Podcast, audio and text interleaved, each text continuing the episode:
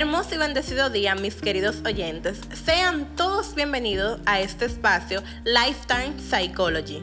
Permítanme presentarme. Mi nombre es Natalie Flery. Soy estudiante de término de la carrera de psicología en la Universidad Dominicana OIM y para mí es más que un placer el poder compartir a través de este medio con ustedes y brindarles un espacio en el cual puedan adquirir conocimientos, encontrar paz en situaciones que se asemejen a su vivir y dar a lugar la conciencia en todos los temas que compartiremos en cada episodio.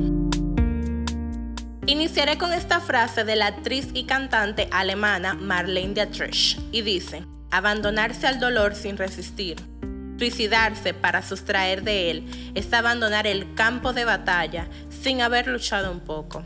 Y es una completa realidad. A veces, con las heridas más grandes, es que se pelean las batallas más épicas y se consigue la victoria. El título de nuestro podcast el día de hoy es El suicidio. Es un tema un poco trágico, pero es un tema que se ha vuelto noticia diaria en la que miembros de nuestra sociedad optan por solucionar o escapar de realidades a través del suicidio. Ahora, ¿qué es el suicidio?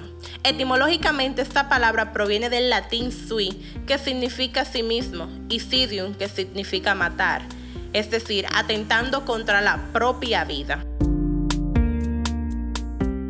Emilio Durkin describió el suicidio como todo caso de muerte que resulta directa o indirectamente de un acto positivo o negativo cumplido por la víctima misma que sabía que debía producir este resultado. El suicidio puede clasificarse de tres formas. El suicidio altruista, el suicidio egoísta y el suicidio anómico. El altruista se produce cuando el sujeto asume la necesidad de su muerte como un acto heroico por el bien de la sociedad o del grupo del que forma parte. El suicidio egoísta se marca en el terreno de una decisión individual que no considera a los otros y que se presenta cuando hay una completa disgregación o pérdida de cohesión de una sociedad y fallas en su función de sostén completamente social. El suicidio anómico se presenta en una sociedad con un sistema debilitado y con cierto derrumbe de los valores sociales. Esto podría alcanzar en lo individual con la ausencia de la ley y la desprotección total desde un inicio para los sujetos que se encontrarían entonces en total desamparo en la misma. Ya desde un punto más amplio, según el libro de suicidios e intento de suicidios del profesor José Barrio Nuevo, considera que las conductas suicidas pueden acompañar muchos trastornos emocionales, tales como la depresión, la esquizofrenia y el trastorno bipolar. Existen síntomas que advierten sobre el intento de suicidio y los podemos mencionar. Entre estos están hablar acerca del suicidio o de la muerte. Es un tema muy recurrente en estas personas el querer saber cómo sería su vida después de la muerte o si alguien lo extrañaría cuando murieran. Otro es obtener los medios para quitarse la vida. Un ejemplo claro es comprar un arma o almacenar pastillas. Aislarse de la sociedad y querer estar solo es un síntoma bastante claro. Tener cambios de humor, como euforia un día y desazón profunda el siguiente. Preocuparse por la muerte, por morir o por la violencia es otro síntoma detonante.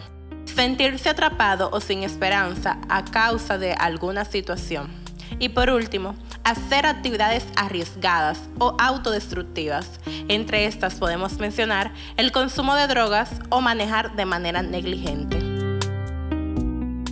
Es bueno destacar que esta conducta suicida ocurre comúnmente como respuesta a una situación que la persona ve como abrumadora, tales como el aislamiento social, la muerte de un ser querido, un trauma emocional, enfermedades físicas graves, el envejecimiento, el desempleo o los problemas económicos. También entran aquí los sentimientos de culpa y la dependencia de las drogas o del alcohol. Existen métodos de intento de suicidio que varían desde los no violentos hasta los más dramáticos y violentos. Entre los no violentos podemos mencionar el envenenamiento o sobredosis. Y entre los más violentos serían dispararse a sí mismo con un arma o ahorcarse. Según The Shice, los hombres tendrían mayor probabilidad a escoger métodos violentos, dando lugar que los intentos de suicidio en hombres tengan aún más éxito. El suicidio patológico es llevado a cabo por medios triviales como la sumersión, la precipitación, el ahorcamiento, la ingesta de gas, la ingesta de veneno y la utilización de armas de fuego y blancas. Ahora, ¿qué puede de manera directa e indirecta hacer que haya una persona que tenga ideas suicidas, haga intentos suicidas y efectúe el suicidio por completo? Si nos vamos al psicoanálisis, Freud relaciona acerca de la revuelta anímica contra el duelo, lo cual lo podemos interpretar como aquello que ocasiona la desvalorización del goce por lo bello de la vida, lo cual se atribuye a un estado de duelo en el que la libido o capacidad de amor queda aferrada a sus objetos perdidos y no puede abandonarlos para investir a otros. La relación entre el suicidio y el estado de duelo estaría en la dimensión de la melancolía, el automartirio, la denigración de sí mismo, equivocadamente gozoso, importaría la satisfacción de las tendencias sádicas y de odio que recaen de forma primordial sobre el objeto que experimentaría una vuelta hacia la propia persona. Dicho goce estaría sustentado sobre las bases de identificación narcisista que posee la persona misma. Un punto muy importante que quiero compartirles es que además de la agresión o la violencia que se vuelve contra la propia persona, existe el deseo de promover cambios en los sentimientos de los otros que la muerte del suicida los afecte, a tal punto que su muerte se convierta en una culpa o castigo para alguno de sus seres queridos. Considerando sobre los suicidios e intentos de suicidios, se pueden proponer tres etapas en el proceso clínico del suicidio. Número uno, de consideración. Al definirse la autoeliminación como una posibilidad para resolver sus problemas. Número 2. De ambivalencia. Es momento de indecisión de putna de tendencias contrapuestas se dan a esta etapa algunas señales o avisos de la intención de llevar a cabo el intento de suicidio.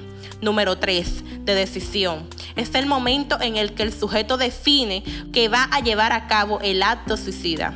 En esta etapa se manifiestan cambios bruscos de actitud, angustia o estado depresivo aparente a la tranquilidad o el buen ánimo que siempre llevaba.